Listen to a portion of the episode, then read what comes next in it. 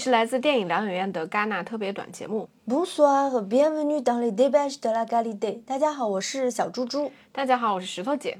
今天又是石头姐划水的一天，为什么呢？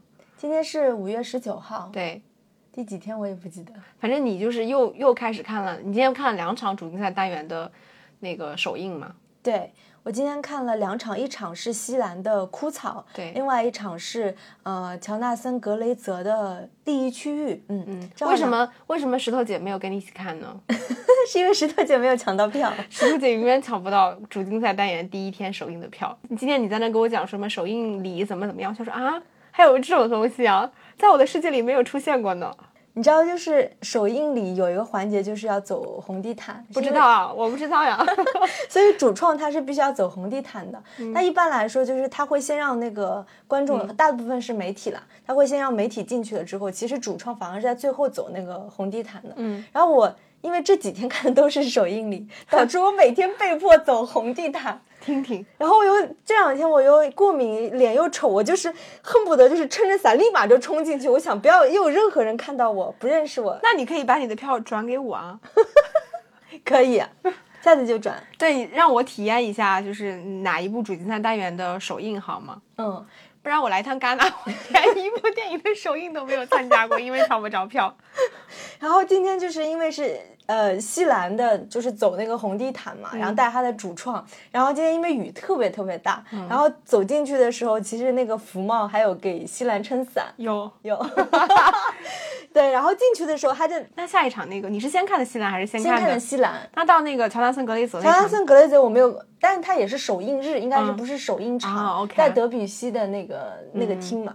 然后说到那个西兰，就是他走进那个影厅的时候，其实大家的那种掌声和欢呼特别特别高，哦，所以在这个长篇首映的时候，福茂也会去的，每一场都会去的。每一场都会去。你看吧，我在戛纳，但是我完全不知道。对，然后我就感觉那个氛围还挺好的。然后《枯草》这个电影是有一百九十七分钟，嗯，听上去是不是也很难熬？是但是这竟然是我目前为止看了那么多部电影当中唯一一部完全没有打瞌睡，而且我真的啊没有觉得时间长的一部一部电影。嗯嗯，它是一部什么类型的电影啊？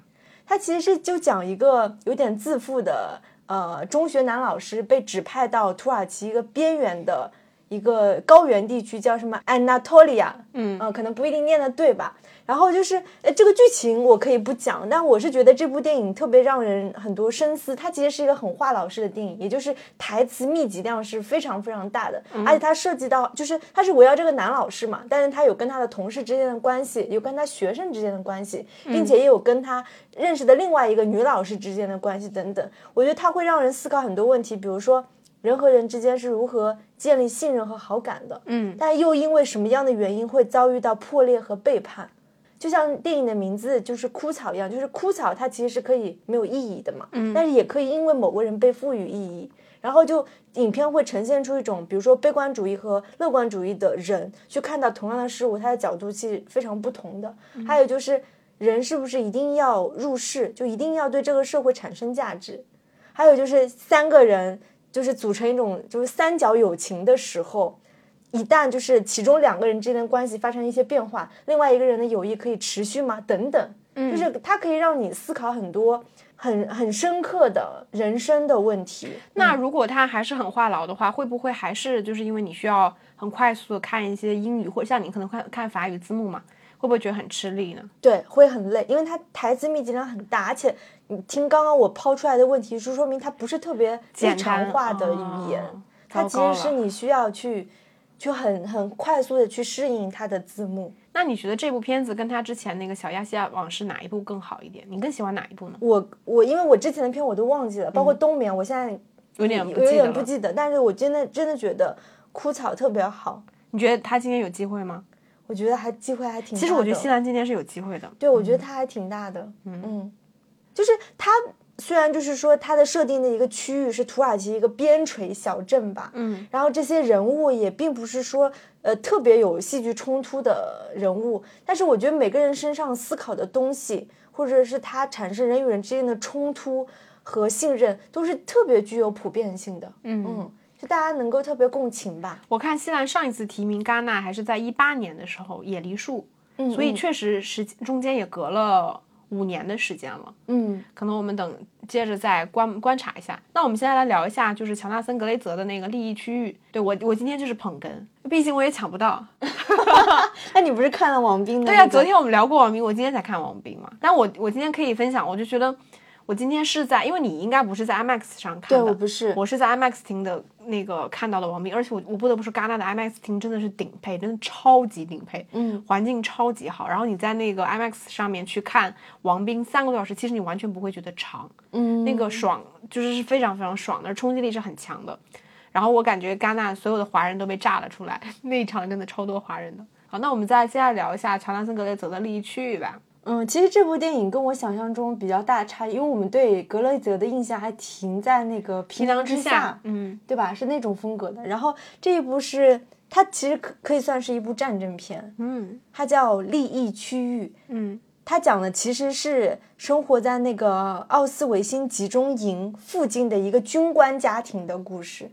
但是很奇怪的就是，整部电影其实我们看不到集中营，看不到屠杀，看不到枪声，但是战争的这种恐惧感萦绕在整个氛围，是因为那个军官的那家人家的那个所谓的大 house 和那个花园，跟集中营只有一墙之隔。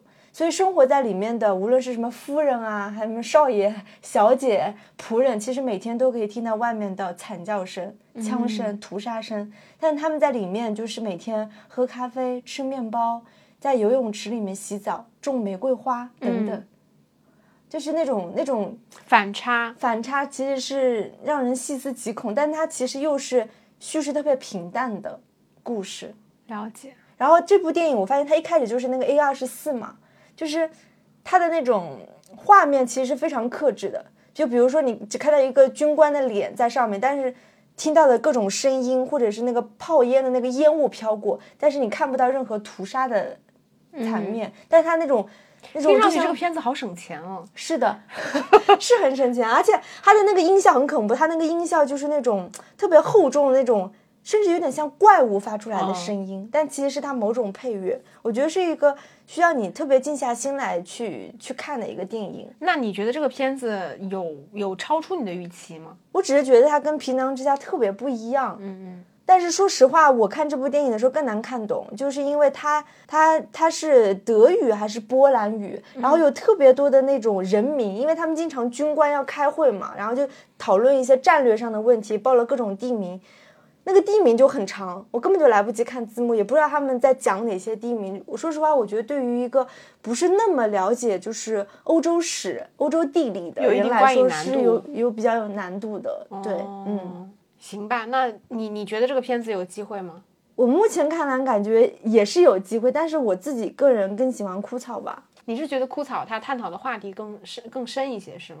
嗯，更普世吧，嗯更普世和更深刻吧，嗯，了解，我也不知道，这个完全是戛纳自己的品味，因为战争片，好像很少哎。对啊，战争片入围戛纳的就已经比较少少了，但它又不是普通的战争，它没有任何炮弹，嗯嗯，行吧，那我们再因为就是戛纳，其实从我们这几天就是预约片子来看，就是越往后，其实它的主竞赛单元越来越多，对所以我们还是可以持续的关注一下的。包括那个韦斯安德森的片子也还没出来，对吧？对，还有、呃那个意大利女导演的那个奇美拉也没有对，出奇美拉来，这个这部我超期待的。对，好还有像那个零号呃零号俱乐部呀，坠楼死亡分析，嗯这些我们都还没有看到。好，那我们就持续继续关注。